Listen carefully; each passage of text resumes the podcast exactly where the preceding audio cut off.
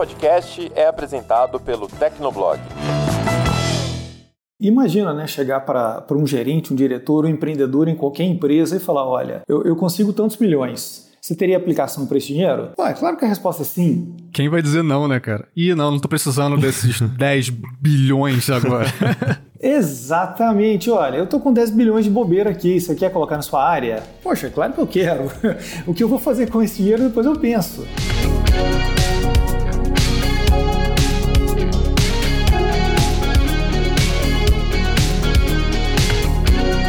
Olá, ouvinte! Seja bem-vindo! Está começando mais um episódio do Tecnocast. Eu sou o Thiago Mobilon. E eu sou Josué de Oliveira. A onda de demissões do mercado de tecnologia parece que não tem hora para acabar. Empresas como Meta, Microsoft e Amazon continuam anunciando novas rodadas de cortes. Isso leva a gente a se questionar como que a gente chegou até aqui. Será que as empresas erraram no seu planejamento ou será que isso tudo seria só um reflexo da situação econômica? Para entender melhor, a gente recebe hoje o Rodrigo Fernandes, que é especialista em finanças para negócios digitais. Mas antes, não esquece de dar cinco estrelinhas no Spotify, no Apple Podcasts ou no seu aplicativo de podcast preferido e bora lá pro papo.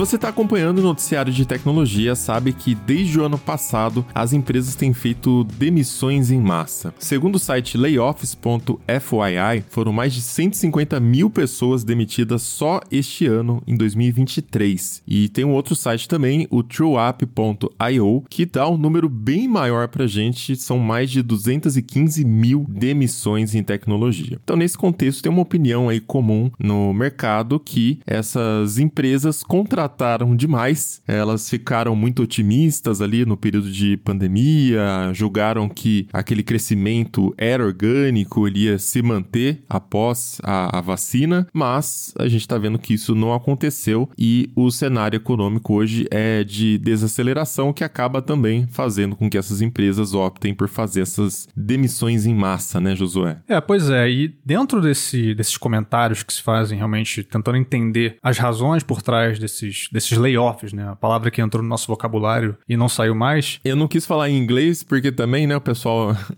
não é reunião, não é meeting, é reunião, enfim. É verdade, é verdade. Mas enfim, uma coisa que é ressaltada por algumas pessoas é que além de as empresas terem contratado em excesso, elas também teriam contratado pessoas que não precisariam estar ali. É, essa é a opinião, por exemplo, do Keith Rabois. Ele é um investidor, é ex-executivo do PayPal, também tem passagem pelo LinkedIn e tal, e investimento em várias empresas. E no evento, no início de março agora, ele afirmou que essas contratações em excesso foram resultado de vaidade das pessoas em cargos de chefia, e aqui vale lembrar que ele está apontando para empresas grandes tipo Google e Meta. Ele também chamou, essa é a parte mais pesada, ele chamou o que essas pessoas faziam lá de fake work, né? tipo trabalho falso, dizendo que basicamente elas iam a reuniões. Uma outra coisa que ele disse que é bem interessante é que elas foram trazidas muito mais para impedir que competidores as contratassem do que de fato para cumprir uma função necessária nessas empresas como Meta, Google e tudo mais. Algumas pessoas, alguns nomes importantes no setor de tecnologia parecem concordar uh, com essa ideia. A gente tem aí, além do, do Rabois, outra pessoa que também estava lá no PayPal é o Elon Musk, ele não esconde essa opinião de que, no entender dele, havia gente demais, por exemplo, no Twitter,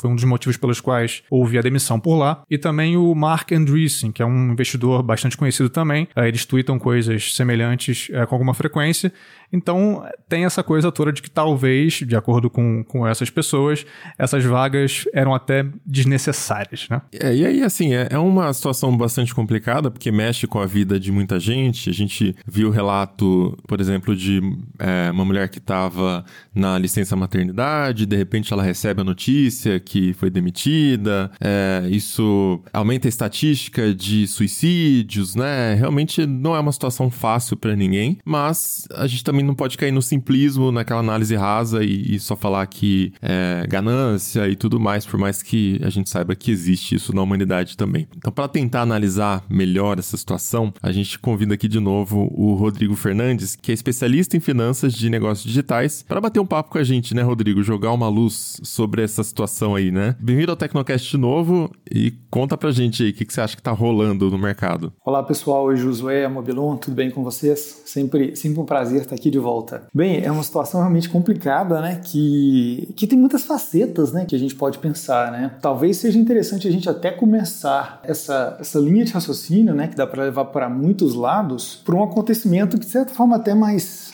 né, menos interessante né, para quem está no mundo da tecnologia e tudo, que é o aumento da taxa de juros dos Estados Unidos. Né? Eu acho que o que está acontecendo nesse momento, ele é tanto um efeito né, de uma taxa de juros que ela era extremamente baixa, quanto agora, né, enfim, né, as contratações estavam acontecendo anteriormente, quanto agora está sendo efeito de uma, de uma taxa de juros que não, não podemos dizer que ela é alta, mas assim, que ela tem uma tendência de alta muito clara já há algum tempo, né?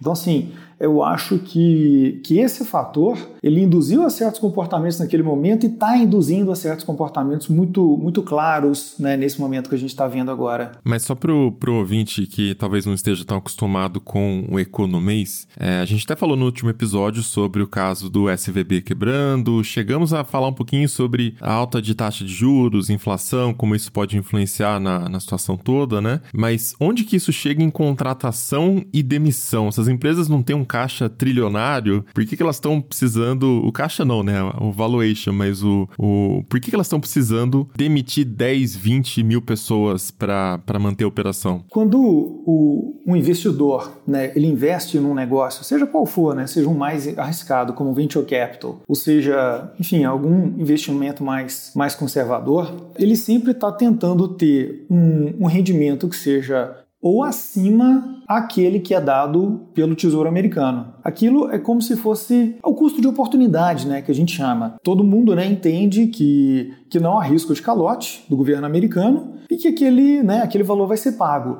Então, sempre que o investimento é feito, ele parte daquele valor. E, e o que aconteceu nos últimos tempos é que é o seguinte, esse valor de referência está cada vez maior. Então, com isso, os investidores estão ficando cada vez mais exigentes no retorno que eles querem né, sobre o investimento que está sendo feito. Então é interessante que se a gente for pensar assim, né, a, a, as big, tech, big techs tipicamente têm um caixa absurdo, uma lucratividade absurda e ainda assim, né, como vocês é, bem lembraram, elas estão demitindo. Por quê? Olha, assim, seja, é, é, enfim, para bem ou para mal, né, sendo algo correto ou não, o fato é que a tolerância do investidor, a tolerância do mercado para projetos que não trazem um, um, um retorno relevante diminuiu. Pô, agora o Tesouro está pagando 4, 5%, né? No Brasil, né, para fazer um paralelo com a nossa situação, a gente consegue aí, né, do mesmo modo sem risco, quase 14% de rendimento. É, são, rendimentos que já estão ficando interessantes. Então, o, o, o, mercado já começa a pressionar mais essas empresas para dar um retorno maior, para não perder dinheiro, para não arriscar demais. E essa taxa ela baliza tanto o investimento de quem está no mercado comprando ações, né? Eu vou investir no Google, por exemplo, eu espero ter um retorno no médio prazo, sei lá qual é a estratégia de quem está investindo, né? Depende muito. Mas eu espero ter um retorno que seja é, não só maior do que o retorno da renda fixa ali, do tesouro, do bonde americano, mas que também remunere a diferença do risco proporcionalmente, né? Então, é, quão mais arriscado é eu comprar ações em relação a investir no governo americano? É muito mais arriscado. Então, quanto custa esse risco que eu corro por deixar meu dinheiro naquela ação. É, então tem esse lado do investidor de bolsa, que nos Estados Unidos, aqui no Brasil é pouco, né? Mas nos Estados Unidos, é, a última vez que eu vi, passava de 50% da população tinha dinheiro em bolsa de valores. Mas também conta para a empresa, os projetos que a empresa avalia investir, e acho que esse é o lado que conta bastante aqui também, né? É, esses projetos têm que ter uma expectativa de retorno que sejam também bons, né? A, maiores do que certas taxas referenciais ali. E a gente viu nas listas de demissões ali, por exemplo, da Meta, uh, que eles falavam que maior parte dos cortes foram em setores que não eram tão lucrativos, não eram, não estavam performando tão bem. Acho que na carta do Zuckerberg ele falou isso também, né? Uh, você tem alguma informação também sobre isso? O que está sendo afetado nesses cortes? Bem, o... a Meta é um caso interessante porque eles estão passando por, por duas transformações nesse momento, né? Uh, duas transformações que acontecem né, de forma paralela e que são extremamente desafiadoras. A primeira delas é conseguir reinventar o funcionamento do negócio para que ele funcione bem, mesmo com todas as restrições de privacidade que foram criadas pela Apple. né, um padrão chamado ATT, que basicamente mudou completamente a forma de se fazer né, publicidade na internet foi uma bomba para o Facebook. Né? É, antes, é, o Facebook fazia uma, uma, uma publicidade né? e ele conseguia rastrear se, por exemplo, se aquele anúncio levou a uma compra. E essa informação mais importante que eles poderiam ter, porque eles querem ajustar os anúncios deles para funcionarem corretamente. E se eles não conseguem saber se o anúncio funcionou, eles realmente têm uma dificuldade muito grande em fazer esse tipo de ajuste. E eles começaram, é, não havendo mais essa informação, né, principalmente por parte dos usuários de Apple, é, eles começaram a usar inteligência artificial para isso, ao invés de usar essa informação explícita que eles tinham até então. Mas no primeiro momento, o resultado da empresa caiu muito, a, a, a, o resultado dos ads né, caíram muito. Isso já está começando a funcionar melhor né, com essa tecnologia que eles estão desenvolvendo. É, bem, a segunda grande transformação é essa coisa toda né, de metaverso e por aí vai. Né? Uma aposta bastante ousada, bastante arriscada também, é, mas com uma perspectiva de retorno muito complicada. Né? A gente está vendo aí a, a meta gastar na, algo na faixa de 10 bilhões de dólares por ano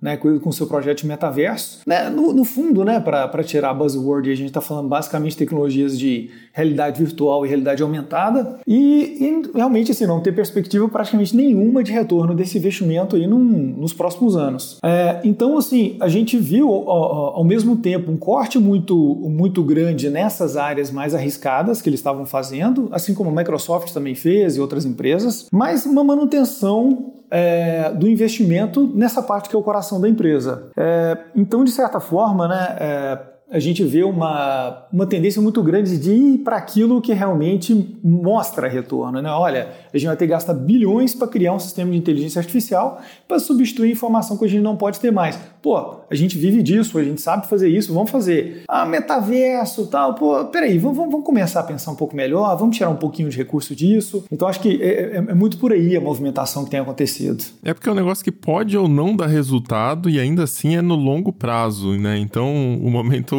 talvez não seja o mais adequado para arriscar tanto dinheiro, né? Exatamente. E, poxa, é, é, um termo que, que ele nem é muito bem definido, né? O que, que é metaverso? Né? Quando a gente foge da questão um pouco mais concreta da realidade virtual e realidade aumentada, ah, não, tem um universo.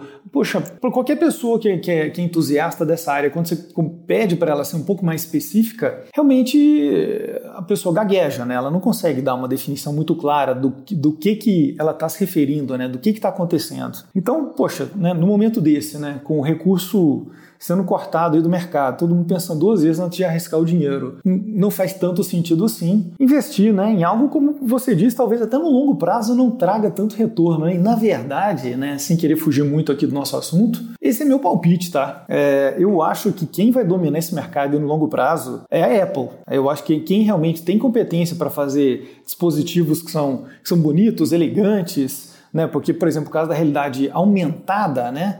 É, que é o AR e não o VR, é um dispositivo para você usar na rua por aí, né? Assim como o iPhone e, e outros né, e o, o, Apple Watch, por exemplo, vai ser mais um dispositivo de moda, de estilo. Então, eu realmente eu tenho um palpite muito forte de quem vai levar essa briga aí é realmente a Apple. Né? O, o Zuckerberg ele tem uma birra muito grande pela questão de plataforma, né? ele ter sempre que, que pagar um pedágio para Apple, para outras empresas para poder trabalhar. Mas, enfim, eu, sem querer, né, mais uma vez, fugir do assunto, eu acho que essa, essa birra dele da questão de plataformas vai acabar saindo caro e não vai trazer um retorno aí muito grande para eles. E eu acho também também que o fato da, do Facebook ter virado meta, justamente apontando nessa direção tão especulativa de um, uma visão de futuro da internet, né? É, por essa coisa de e VR e tal, acabou carregando muita gente no mercado junto, né? Então, de repente, a gente viu essa buzzword sendo repetida a toda hora, todo mundo tinha, todo mundo tinha chegado no metaverso e tal, já fizemos muitas piadas por aqui sobre isso. Fã número um, né, Josué?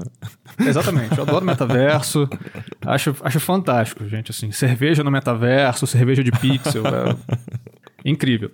Mas é, isso ajuda a, a, ilustrar esses movimentos, assim, né? Essas coisas tipo metaverso, Web3 e tal. Alguma, algum termo que passa a, a, a ser utilizado por um grupo grande de pessoas para mostrar, olha, essa é a direção na qual as coisas estão indo. O que nos leva a pensar, voltando um pouquinho para a questão das contratações, né? Uh, se as empresas têm essas visões como vai ser o futuro, de, de realmente no que, que vai dar certo no longo prazo, elas vão naturalmente direcionar suas contratações, seus investimentos em pessoal para isso, né? E aí a gente está vendo nesse contexto que houve, de fato, uh, um número muito grande de contratações. Se a gente olha, por exemplo, ali para os comunicados uh, que foram feitos depois de demissões, no Google falaram isso, olha, contratamos para uma realidade econômica diferente da que enfrentamos hoje. É, Salesforce, ó, contratamos muitas pessoas. Amazon, ah, contratamos muito nos últimos anos. Então, esse tema está aí sendo repetido. Então, o que eu queria perguntar para você, Rodrigo, é: ok, as empresas estão sempre tentando entender o que, que vai dar certo. Qual é a próxima grande coisa? Ali naquele período de pandemia, quando começou a haver esse crescimento é, muito, muito grande, muito empolgante para as empresas, o que, que havia ali naquele início, 2020, 2021, de perspectiva que fez com que é, that big techs e startups de modo geral começassem a contratar como se não houvesse amanhã? O que, que eles estavam pensando, olhando ali, que realmente deu a eles a noção de que, não, essa é a hora de investir em gente? Olha, eu acho que assim, o,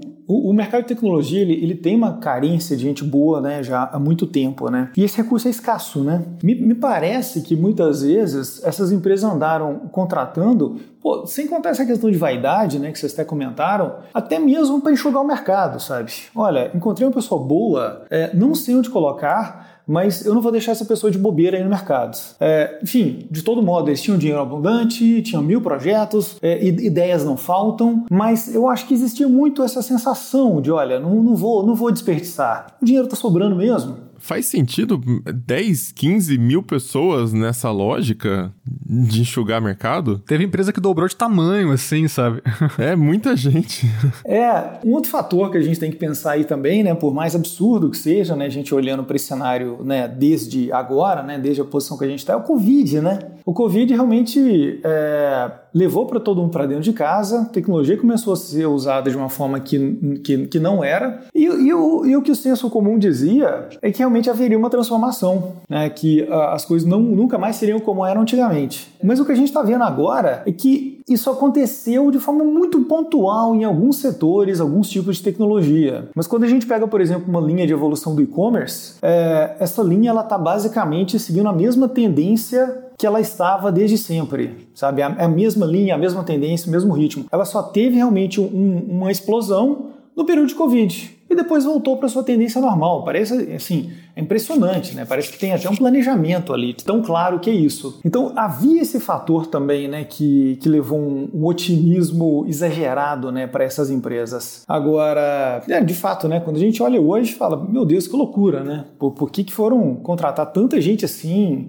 né, sem, sem ter necessidade, né? Então, e aí ligando essa, essa ideia com o, o que a gente falou no começo aqui do Tecnocast sobre a taxa básica, né, de juros americana, aí eu fico pensando também, pô, como é que uma empresa começa a fazer decisão de contratação? Onde que você vai acomodar essa galera? Tem um custo. Os computadores que você tem que comprar tem custo. O RH para estruturar esses times, treinar líderes, sabe? É um é um custo não só financeiro, mas de energia, de, sabe, é um organismo ali. Não é simplesmente coloca uma peça e tira a peça. Até para tirar a peça custa muito dinheiro. Não tinha projeto para essa galera, né? Tipo, contratou para quê? O que, que essa galera ficou fazendo, né? Se era um fake work, 15 mil, 20 mil pessoas, o que, que eles estavam fazendo, sabe? Realmente só entrando em reunião faz sentido essa história? Eu, eu, eu acho que tem duas perspectivas para a gente pensar essa questão. A primeira delas é uma perspectiva efetivamente de baixa produtividade, né? principalmente no trabalho online. Tá? Nada contra o trabalho em casa, o trabalho online a priori não. Mas o fato é o seguinte: a gente sabe que se a pessoa né, que está trabalhando em casa quiser né, enrolar o trabalho, né, não quiser levar tão a sério, é, ela vai ter uma facilidade muito grande para isso. Né? Isso é um fato. A outra questão, eu acho que acaba sendo quase que uma análise psicológica né, das empresas, né, das estruturas que têm ali de poder, de, de influência e por aí vai. Muitas vezes né, tem certas organizações que elas acabam se tornando o motivo de si próprias. Né? Poxa, se, se, o diretor ele não tem vários gerentes e não tem várias pessoas embaixo, ele, ele deixa de fazer sentido. Então, a, a, às vezes, o, o, projeto, a pessoa está pensando ainda no projeto, ela está buscando um projeto, já tem um projeto, mas que nem foi tão bem pensado assim, se aquele projeto seria interessante, né, do ponto de vista de retorno, mas é, ela, ela quer realmente estar tá fazendo parte daquilo, ter uma equipe grande né, embaixo dela e por aí vai. Então, realmente, assim, é um fenômeno bem multifacetado mesmo, né, do lado de né, tem pensado a questão de concorrência, do lado de, de excesso de liquidez no mercado, de, de, de estruturas de, de poder né, e, e, e, de vaidades que existem dentro das empresas. Para quem está naquele momento, né, acaba que tem uma série de motivos, né, bons ou ruins, que acabam levando né, a pessoa para aquilo. É, e obviamente a gente não vai entender porque a gente não estava, é, enfim, lá nas empresas para ver o que estava acontecendo, né? Mas faz sentido essa teoria de você estar tá olhando, ah, de repente eu tenho duas ideias ideias, três ideias, alguns projetos aqui, isso aqui é o futuro, a gente só tava esperando é, o momento certo, sabe-se lá qual, para começar a trabalhar nesse projeto, e de repente tem esse momento de abundância, de euforia no mercado, abundância até no sentido de estímulos governamentais, aqui no Brasil, por exemplo, falando só no nosso caso, é, governo postergou pagamento de imposto, a, pagamento até de FGTS, a empresa podia financiar, né? Pagar depois ali. Na prática, quando o governo está fazendo isso, é como pedir um empréstimo no banco, né? O, o gestor financeiro, ele tá enxergando isso dessa forma. Se eu for no banco e pegar 10 mil reais para trabalhar aqui no Tecnoblog, vou lá pegar 10 pau no banco. O banco vai me cobrar uma taxa de juros aí anual, não faço ideia quanto que é, mas sei lá, 20% por ano de taxa de juros para eu pedir essa grana. Se o governo tá falando para mim, olha, não pague para mim os impostos desse mês, paga só lá em dezembro e não tem juros, na prática eu peguei 10, 15, 20 mil do banco e vou pagar em dezembro sem juros. Na verdade, eu pago menos, porque a inflação corroeu o dinheiro, eu tô pagando menos imposto no final das contas, né? Então acho que muita empresa também fez esse cálculo no sentido de dinheiro de graça. Vamos, vamos contratar, vamos, depois a gente vê o que a gente faz com isso aqui, né? É, e imagina, né, chegar para um gerente, um diretor, um empreendedor em qualquer empresa e falar: olha, eu, eu consigo tantos milhões. Você teria aplicação para esse dinheiro? Pô, é claro que a resposta é sim. Quem vai dizer não, né, cara? Ih, não, não tô precisando desses 10 bilhões agora. Exatamente, olha, eu tô com 10 bilhões de bobeira aqui, você quer colocar na sua área? Poxa, claro que eu quero. o que eu vou fazer com esse dinheiro depois eu penso. E, e quando a gente vê, por exemplo, o caso de, de empresas né, que receberam venture capital, né, que a gente acaba conversando o tempo todo, tendo bastante contato com essas empresas, a gente vê que assim, essas empresas, quando recebem capital, existe uma ânsia muito grande de, de certo modo, investir o dinheiro. Né? Eu poderia até usar a palavra gastar mesmo. Né? É como se, se o, o, investidor estivesse passando a seguinte mensagem: olha, aqueles 10 milhões que eu te passei, se eu quisesse que ele ficasse no CDB aplicado, eu deixava comigo. Se eu te passei esse dinheiro, é para você usar. É para fazer gerar mais dinheiro, né? E, e, se, e, se, demorar demais, também não faz muito sentido. Pô, eu te dou 10 milhões no final do ano, você gastou um. Pô, não, não, não faz muito sentido isso para mim pela própria lógica de crescimento, de venture capital, etc. Então já existe uma, uma pressão assim, às vezes implícita, às vezes explícita, que assim, esse capital ele tem que ser aplicado em alguma coisa, ele tem que ser aplicado. E aí, muitas vezes, né, o, o, a contratação vem primeiro, depois vem o projeto, depois de ter a contratação da equipe, ter o projeto que vai analisar realmente a viabilidade e o retorno daquele projeto, né? Então, né, muitas vezes na ânsia, né, de mostrar serviço, de mostrar que as coisas estão acontecendo, mostrar uma sede bonita, cheia de gente, né, a gente não para para fazer conta com cuidado, né, sobre o que está acontecendo. Fico me perguntando se haveria algo de cíclico nesse processo. Quero dizer, pensando aqui nas, nas peças se encaixando, né? Momento econômico um pouco mais propício, uh, juros mais baixos, muito investimento, uh, as empresas dizendo sim para esse investimento, a gente precisa aplicar isso em algum lugar, beleza, contrata a gente, de repente os tempos mudam e agora a gente precisa lidar com todo esse investimento que a gente fez em pessoas. Infelizmente não temos espaço para todas elas, agora olhando melhor, fazendo a avaliação correta que deveria ter sido feita antes, não tem espaço, então infelizmente ocorrem as demissões. Teve algum outro evento parecido com isso que a gente está observando agora na história recente que você se lembre assim, Rodrigo? Que é, tenha ocorrido um, um ciclo parecido com o que a gente tem visto agora, de empolgação exagerada que lá na frente acaba resultando em muitas demissões por causa desse desse planejamento ruim? Olha, eu acho que o melhor paralelo que dá para a gente fazer é, é, com a própria crise que aconteceu no ano 2000, né, no setor de tecnologia. No entanto, né, o mercado de tecnologia naquele momento era infinitamente menor do que é hoje. Né? Então, é, aconteceram muitas demissões, aconteceu uma série de coisas naquele momento. É, em termos de economia, de um modo geral, aquilo não era tão relevante. Hoje, né, o tecnologia da informação é um dos setores mais importantes da economia como um todo. Então, um, um, um golpe nesse setor, né, uma chacoalhada né, um, nesse setor, tem uma repercussão, tem uma importância muito maior. Né? Vide o caso do Silicon Valley Bank, né? Basicamente, esses dois grandes movimentos aí, né, do que está acontecendo no setor de tecnologia e né, na economia levaram à quebra de um, do 16º maior banco dos Estados Unidos. E sendo que, assim, no Brasil, se a gente falar em 16º maior banco, a gente provavelmente vai chegar num nome aí bem pouco conhecido, né? Não, não faço ideia de quem seja. Mas nos Estados Unidos, não. Se a gente pegar a lista dos 20 maiores bancos do, do, dos Estados Unidos, a gente está falando de empresas muito grandes, de bancos muito relevantes. Então, é, talvez o fenômeno seja muito parecido com o que já aconteceu algumas outras vezes, e tem outros setores da economia também, mas escala desse, desse acontecimento agora seja muito maior do que jamais aconteceu.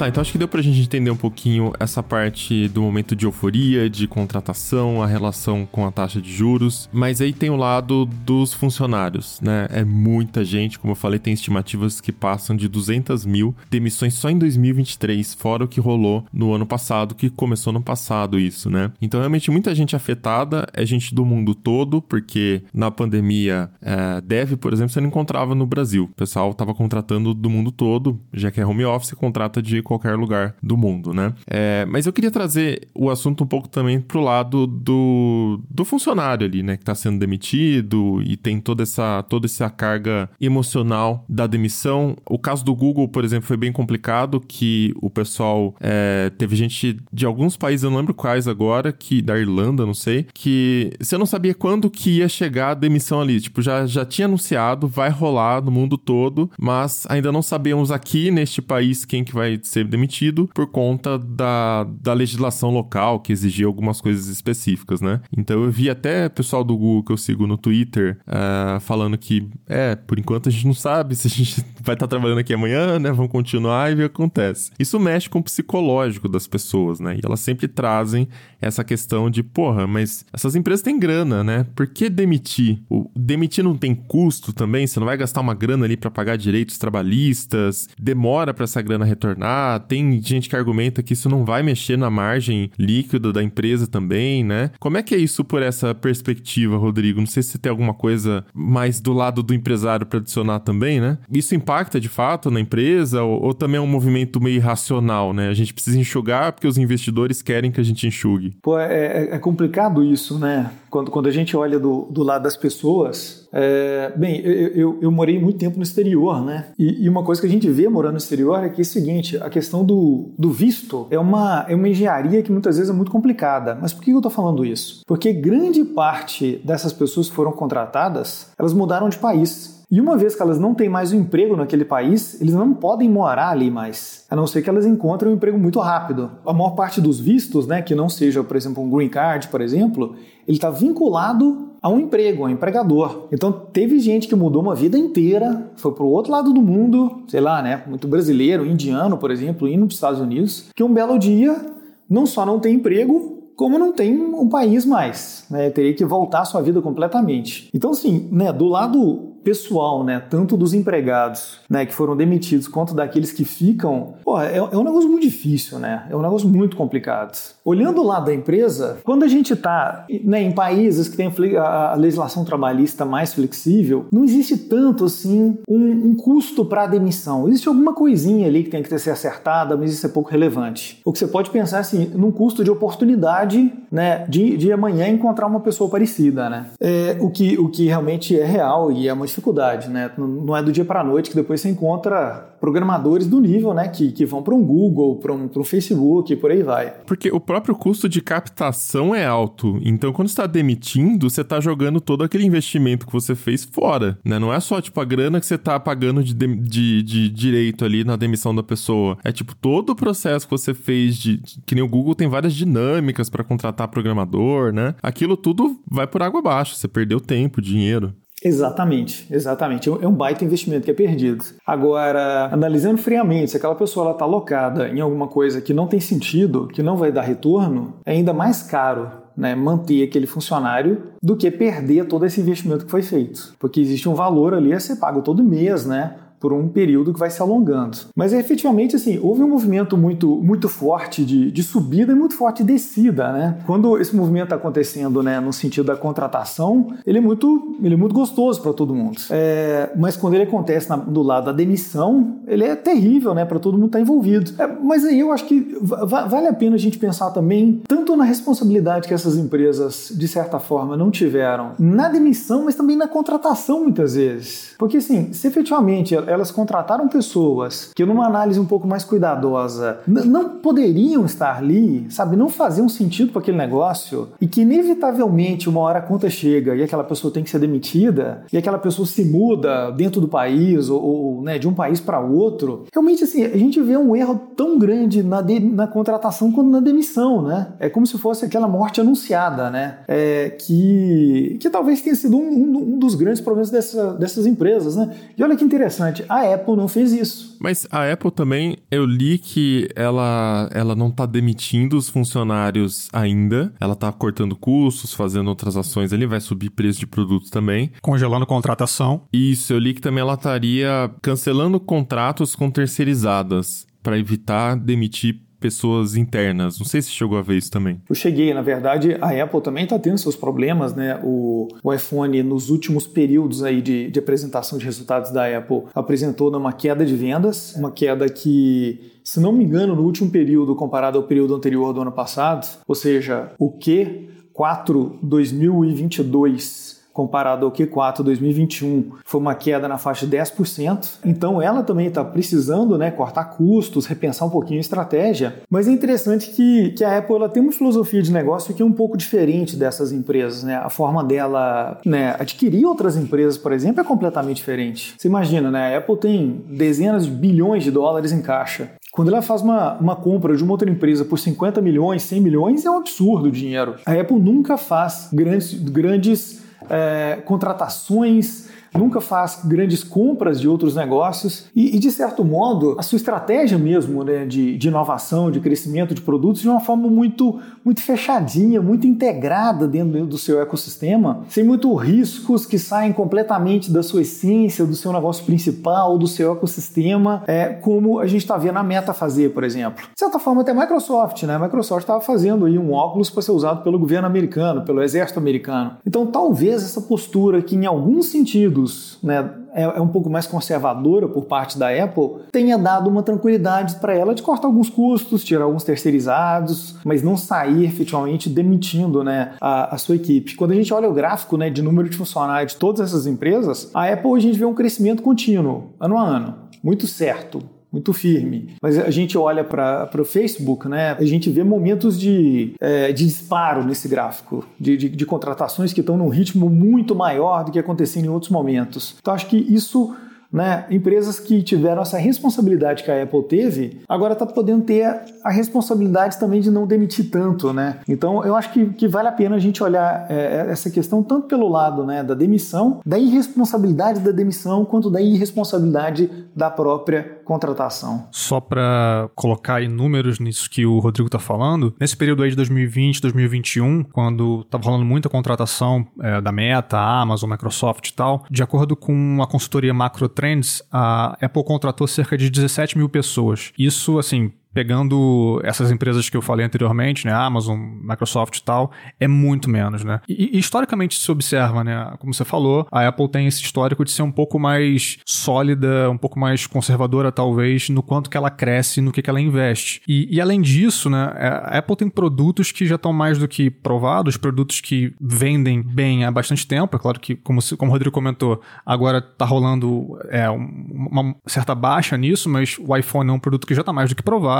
Enfim, todos os produtos da Apple. E, fazendo um link com o que a gente tinha falado antes sobre a meta, a, a Apple não tem investimentos lá muito arriscados em projetos lá muito experimentais, como é o metaverso da vida, que estão jogando bilhões e bilhões de dólares ali todo ano, não está dando retorno basicamente nenhum até o momento, né? Então todo esse contexto vai contribuindo para que quando chegue esse momento em que tá todo mundo correndo para lá e para cá, tá todo mundo demitindo, né? Essas reações estão infectando de uma empresa para outra, a Apple acaba é, parecendo, né, apesar de não estar tá 100%, né, tá todo mundo um pouco mal, mas a Apple consegue segurar um pouco melhor e até agora não fez nenhuma demissão em massa, né? Inclusive, é, a última demissão em massa que a Apple fez foi em 97. Então tem bastante tempo, é realmente muito diferente desse cenário que a gente está observando agora. Pois é, e olha que interessante, né? Se não me engano, 97 é o ano da volta do Steve Jobs. Exatamente. Então, exatamente o momento que ele voltou, cortou uma série de produtos que estavam sendo fabricados e colocou a empresa, vamos dizer, mais ou menos na direção de que ela está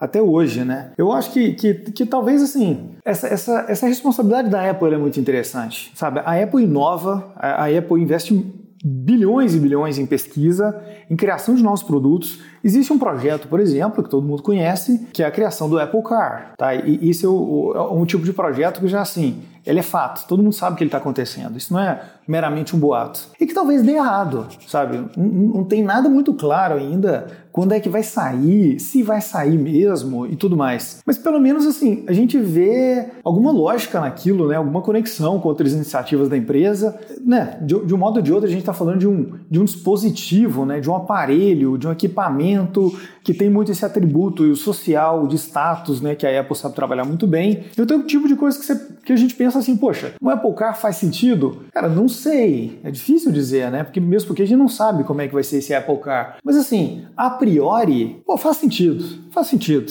Agora, se eu olhar para o Facebook, todas as questões que existem de segurança, de privacidade, de todo o histórico deles que é mais ligado a essa parte de software, e, e, e, pensar, pô, eles vão fazer um, um, um, óculos que eu vou usar na rua, tá? E tudo que eu tô vendo tá ligado à meta, né? Tá ligado ao Zuckerberg, tá ligado ao Facebook. Cara, faz sentido isso? É, e tem um tal de metaverso que você fica no outro mundo aí 24 horas, sabe? Tudo aquilo você olha e fala, cara, puta Talvez sim, mas me parece que não, né? No, no, no, quando a gente pensa tanto na questão de estilo, quanto na questão de privacidade, quanto na questão de utilidade, a gente não vê coisa tão interessante assim. Ao contrário de um Apple Car, que você fala, porra, não, legal, talvez saia uma coisa muito legal daí sim, com certeza. Tô lembrando aqui, Rodrigo, de uma coisinha que você aprende ali na, na faculdade de, de administração, de gestão, que é a matriz BCG. É, tô lembrando dela enquanto a gente fala desses produtos, né? E para quem não conhece, matriz BCG é, é basicamente um, um conceito assim que ele tem quatro fases que um produto pode estar, um serviço, um produto, e você tem ali o, a fase de questionamento, estrela, vaca leiteira e abacaxi, né? Ou às vezes cachorro, esse eu nunca tinha visto. Excelentes nomes aí, super intuitivo. Vou lembrar certamente. A fase do, do, questionamento é quando a empresa está investindo em um produto que ele exige muita grana, né? Você precisa investir muito nele ali, só que ele, ele não é nada ainda, basicamente, né? É, depois tem a fase estrela, que é quando esse produto já tá vendendo bastante, ele, ele gera uma receita alta tal, e ele continua crescendo bastante. Então talvez o começo do iPhone possa ser isso. A vaca leiteira é quando o produto já não cresce tanto mais, ele não tem mais tanto caminho para se desenvolver, mas ele ainda tem um market share muito alto, ele dá muita grana para a empresa. E aí, por último, o abacaxi é quando o produto já tá ele não, não ganha tração, ele não vende tanto mais, não gera tanta receita, e é o momento da empresa testar o gestor, né? O gestor conseguir ter a inteligência de falar assim: chega, isso aqui não faz mais sentido, vamos eliminar, coisa que o Balmer não fez ali na época da, da Nokia e do Windows Phone, né? Uh, essa é uma fase crítica ali do abacaxi, porque se você ficar insistindo muito, você tá queimando caixa da empresa e aquilo não vai, levar pra, não vai levar para lugar nenhum. Mas da mesma forma, essa fase inicial do questionamento é a fase que o visionário brilha, né? É, essa coisa aí do Steve Jobs chegar e saber eliminar o que não faz sentido e focar no começo ali em três, basicamente três linhas de produto ali, né? Quando ele é, começou a reestruturar a Apple, é, é tipo assim, cara, estamos investindo uma grana pesada aqui para fazer um iPod. Ele conta que foi pro Japão, faz, fazer os testes com o tamanho do HD ali, para ver se dava para fazer. Botou um desafio ali na fornecedora, acho que foi a Sony, nem lembro qual era a empresa agora que não deve ter sido a Sony, mas não lembro. Enfim, para bolar um produto que poderia ou não dar lucro no futuro, né? Então acho que muita empresa tropeçou aí nessa, nessa prime primeira fase do questionamento durante a pandemia, né? Tem muitas ideias, vamos botar uma grana nisso aqui, queimar uma grana para tentar investir nisso aqui. Pode ou não virar uma estrela. O Zuckerberg estava tão confiante que ele mudou o nome da empresa toda dele, né? Para Meta. Caraca, né? Loucura. Se der errado, o que, que ele faz agora? Meta vai virar o quê? né? Virou abacaxi e, e é que você faz, né? Tem que trocar de novo o nome. É, o, o Zuckerberg, ele, ele realmente ele teve um passo muito ousado, né? E que todo mundo olhava com muita admiração, mesmo porque, poxa, ele é o Zuckerberg, né? Com menos de 30 anos, o cara já tinha uma das maiores empresas do mundo. Mas realmente eu acho que, já, já que você tocou numa teoria aí, né? Eu vou tocar, vou falar de uma outra. Bora lá. Que é uma teoria chamada Jobs to be Done. Que é uma teoria que, que ela diz que a gente tem que pensar assim: que problema que isso aqui está resolvendo? Que função que isso aqui está cumprindo? A, a primeira pessoa que pensou nesse conceito, ele diz o seguinte: você não quer uma furadeira, você quer um furo na parede. A furadeira é o que por um acaso você vai usar, mas poderia usar uma outra coisa, poderia ter um outro jeito, poderia pagar uma pessoa, pode ser o que for. Quando a gente olha para vários desses projetos que apareceram nos últimos tempos, a gente não vê um job sendo efetuado ali que faça muito sentido. Você não vê uma história bem contada, né? E se a gente volta mais uma vez ali no mundo então da Web3, é, eu cheguei a ter alguns, é, algumas discussões por aí que as pessoas falavam, não, um imóvel pode ser, pode ser registrado no blockchain. Eu falava, gente, ok, tá? Tecnicamente eu entendo o que você está dizendo. Mas veja bem, o, o, o, banco vai respeitar esse registro? O juiz, quando precisar fazer uma reintegração de posse, precisa dizer aquele imóvel, se ele vai respeitar esse registro, é, na hora que você precisar dar esse imóvel em garantia para alguma coisa, um registro na blockchain vai ser aceito? A resposta não, não, não e não. E eu falava, tá, então do que, que vocês estão falando? Às vezes a gente tem, tem né, principalmente para quem gosta muito, gosta muito de tecnologia, né, como é o nosso caso aqui, a gente tem um, um, um perigo muito grande que é ir para o abstracionismo, né, ir para o mundo abstrato, né? Você confunde a empolgação com a tecnologia, né? Você está empolgado com a tecnologia e aí você extrapola aqui aquilo pro furo na parede. Não é o furo na parede que está empolgado, é com a furadeira e isso aí não vai te levar lá, né? Exatamente. Você ficou apaixonado por uma nova furadeira, só que custa 10 vezes mais caro que a anterior e talvez não funcione nem tão bem quanto ela, mas ela tem um jeito de fazer o furo, meu amigo, que é muito legal. Aí o cara fala: tá, meu amigo, que, que diferença faz? Eu quero furo. Sabe? Eu quero furo. Se você está fazendo furo com blockchain, com metaverso, é, tanto faz, tanto faz. Então, esse acho que é um perigo que né, a gente tem que estar sempre muito atento, né? Que problema que eu estou resolvendo? Não é que tem que ser um problema seco, objetivo, duro, né? É, muitas vezes é um problema psicológico. Não, de repente, ah, o sujeito vai entrar no metaverso, vai encontrar com outras pessoas. Não, ok, isso aí é um problema também que tem que ser resolvido. Uma questão né, mais afetiva, mais psicológica, mais uma necessidade de fazer parte de comunidade, uma necessidade de conexão. Mas assim, esse problema, ele é resolvido dessa forma mesmo? Tá? Dá para resolver? Então, né, a gente tem que tomar muito esse cuidado, né? De, de, de, de manter o pé um pouco no chão, né? Por mais que a gente queira inovar, que a gente queira pensar em coisas diferentes. Qual é a eficiência desse investimento, né? Você consegue resolver esse problema de uma outra forma, que vai ficar bom do mesmo jeito e você não precisa gastar tanto tempo, tanta grana. No caso da, dessa coisa de imóvel na, na blockchain, foi até uma das coisas que a gente comentou em, em alguns Tecnocasts sobre essa possibilidade e me empolga não exatamente pela blockchain, mas pela possibilidade de eliminar o cartório da equação, né? Porque cartório. Sim. Eu sabia que ia chegar nisso. Sabia que o mobilão ia terminar esculachando o cartório. Se alguém falar que gosta, deve ser sócio, sabe? Não é possível. Não, pô, isso é um sonho. Isso seria maravilhoso. Ser dono de cartório? Não, os dois. Também, né? Eliminar o cartório e ser dono do Construir o meu império de cartórios. Exatamente. Mas assim, realmente, para fazer sentido, o governo tem que adotar, tem que ter uma legislação que fala, não, beleza, então a gente vai migrar toda a lógica aqui de, de, de validação, vai ser agora blockchain, beleza. Então o seu imóvel vai ser um NFT, sei lá do que ali que você quer fazer, e esse é um dos problemas.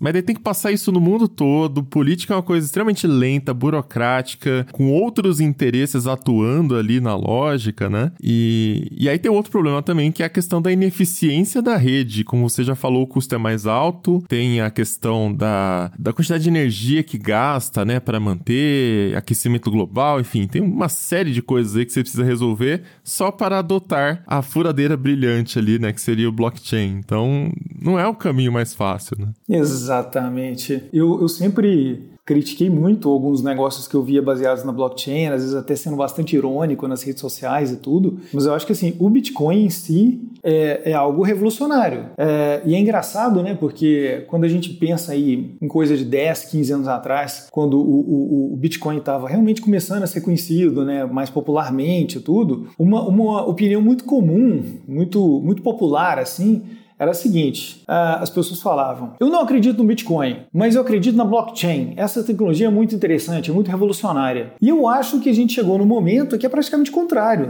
Eu acho que assim, o Bitcoin ele é revolucionário. Ele pode ter limitações, enfim, dá para ter uma conversa longa só sobre Bitcoin. Mas a blockchain Exceto talvez uma coisa ou outra que surja por aí. Não, não, não duvido que tenha uma coisa ou outra, tá? Não, não, quero ser tão radical assim. Acho que a blockchain, acima de tudo, é uma tecnologia fantástica, genial, sensacional, que foi criada para o Bitcoin e que funciona e que faz sentido para o Bitcoin. Faz sentido para outras coisas? Cara, no momento é bem difícil ver usos. Tal, talvez no futuro. Mas assim, eu, eu acho interessante que, que houve essa inversão. Né? As pessoas falavam o futuro, é, o futuro é blockchain. Eu acho que não. De certa forma, o futuro é o Bitcoin. O Bitcoin é muito interessante. A blockchain, talvez um dia, talvez alguma variação dela e tudo, mas por enquanto ainda está bem difícil de ver isso.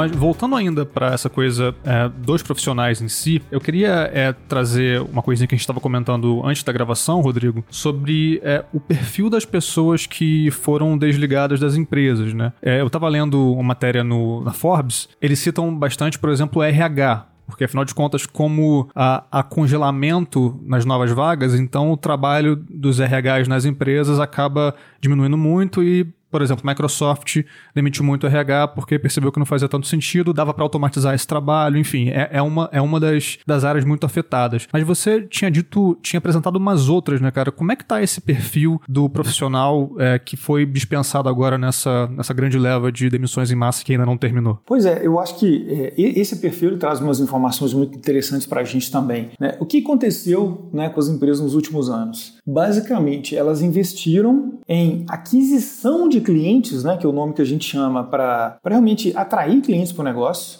né, porque era a forma mais, mais óbvia de fazer aquele negócio crescer e, de certa forma, mais fácil né? Porque é muito mais fácil você atrair clientes, ainda mais com todo o poder que existe hoje em dia do marketing digital, todas essas ferramentas, do que você manter um, um cliente satisfeito né, dentro do seu produto. É, com isso, muitas empresas cresceram de forma muito, muito artificial, né, porque elas atraíam, mas não retinham os seus clientes. E agora o que a gente está vendo é um movimento contrário, que, que de fato assim, é até mais, mais sensato, que é basicamente a gente, a gente vê as empresas cuidando muito bem da sua área de suporte, da sua área de, de, customer success, é, tirando bastante o pé, demitindo bastante em áreas mais ligadas à aquisição de clientes. É como se elas dissessem o seguinte: olha, de um modo geral, reter um cliente é mais barato do que atrair um novo cliente. Há exceções, mas de um modo geral, esse, esse ditado ele é válido.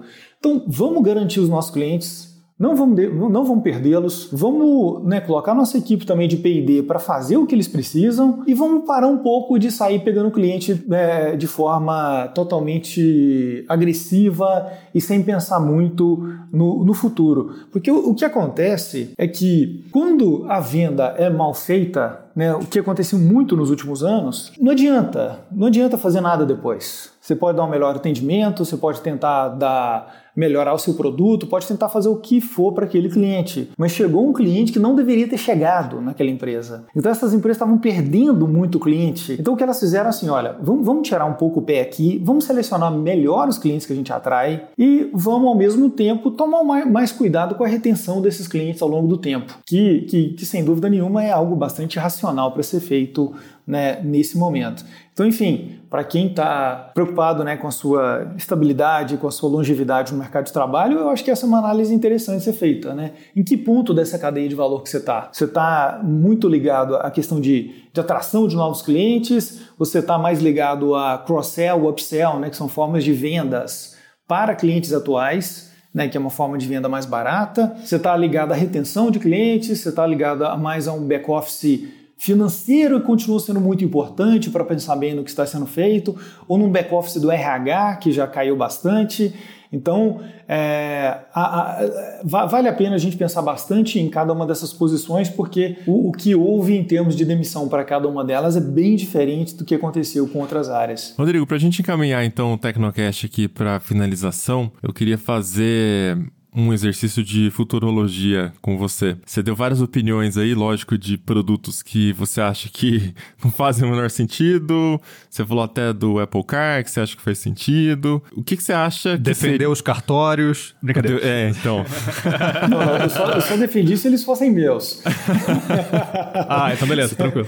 Se for sócio, eu quero, senão é ruim. Exato, não, senão é um absurdo esse negócio de cartório. Como no caso eu não sou, então eu acho realmente um absurdo. Mas parece que as empresas empresas então vão focar mesmo, né, resgatando aquela história ali do, do BCG. Neste momento de aperto, elas vão focar mais nos produtos que são as estrelas ou, sei lá, talvez o, os questionamentos, só que de uma forma mais controlada, né? Não vai investir em tudo, vai tentar é, realmente num caminho mais seguro, que eu acho, o que o mercado já apontou que tem mais chances de dar certo. O Facebook tirou um pouco o pé no metaverso, como falamos, então é um question mark que é muito questionamento, você realmente não dá para saber ainda, talvez tenha um caminho longo pela frente. E a gente tem esses projetos tipo Apple investindo em carro, é, projeto de carro elétrico. Então, o que, que você acha que a gente vai ver aí nos próximos anos com esse cenário essa fase que a gente está de baixa aí, é, o, o que, que as empresas vão priorizar e isso pode nos dar até algumas ideias de caminhos de carreira também, né? Olha, Mobilon, eu até fiz uma, um comentário no Twitter há pouco tempo que tinha gente que estava colocando como né, a quebra do Silicon Valley Bank e outras coisas que estão acontecendo, né, as demissões e etc., como um sinal de um momento de baixa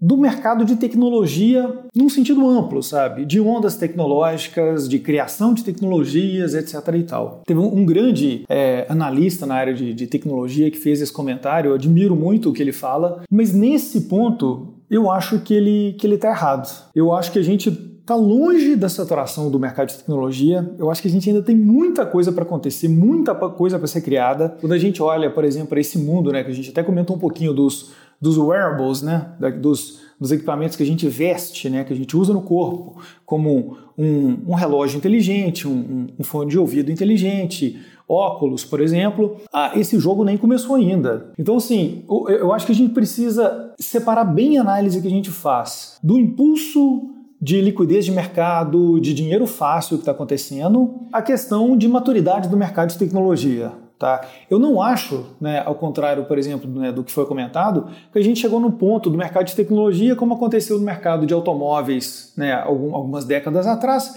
que a gente tem ali uma meia dúzia de montadoras e, e dali para frente não acontece praticamente nada. Acontece uma evolução muito lenta e pronto, aquele mercado está resolvido. Chegou na maturidade. E eu acredito que o mercado de tecnologia está longe da maturidade. Sabe? Ele está longe de dizer que, que não falta mais nada a ser inventado, mais nada para ser feito. Eu acho que tem muita coisa acontecendo, muita coisa para acontecer. Em certo sentido, essa, essa redução de liquidez de mercado, ela pode até ter um lado bom também, sabe? De trazer um pouco mais de racionalidade a gente começar a investir em projetos que são, são mais úteis né, para a sociedade, para nós, para todo mundo que está envolvido e tirar um pouco de, de dinheiro que estava sendo perdido efetivamente com projetos que não faziam o menor sentido. É um problema terrível né, de alocação de capital que estava acontecendo. Então, eu acho que a gente tem que ficar uh, bastante atento às ondas tecnológicas que estão em curso, que estão acontecendo, que estão chegando, que elas que elas estão acontecendo a alta velocidade, elas não vão parar, e ao mesmo tempo entender que o pé foi tirado um pouco do acelerador por fatores econômicos. Tá? Mas o mundo da tecnologia, a gente vai ter muita coisa para fazer ainda durante muito tempo, felizmente. Que bom, porque o Tecnoblog depende disso para existir também. a gente precisa de pauta, pô. Novidades. ah, não vai faltar, isso eu tenho certeza que não vai faltar. Bom, divulga pra galera então, Rodrigo, seus canais, você citou o Twitter, não sei se você quer divulgar mais algum também, onde você costuma postar seus comentários. Olha, eu, eu costumo ser bastante ativo no Twitter, no LinkedIn, é, no Instagram também tem alguma coisa. Todas elas colocarem Rodrigo Fernandes, vai ser, vai ser fácil de encontrar. Eu posto diariamente alguns comentários. Quem quiser trocar alguma ideia, seria ótimo a gente se encontrar nas redes sociais, por exemplo. Então é isso, vamos chegando ao final de mais episódio do Tecnocast. E aí, você quer compartilhar com a gente alguma história sobre o que está acontecendo, sobre essa onda de demissões, manda lá na comunidade.tecnoblog.net ou se você estiver ouvindo pelo Spotify, você pode deixar o seu comentário direto no episódio lá no aplicativo. Para falar com a gente em todas as redes sociais, eu sou Mobilon e eu sou arroba Josué de Olive, com V mudo no final. E esse Tecnocast foi produzido pelo Josué de Oliveira, com edição do Ariel Libório, sonorização de Raquel Igni e a arte da capa é do Vitor Pado. A gente fica por aqui e voltamos com outro episódio semana que vem. Até lá. Tchau, pessoal pessoal.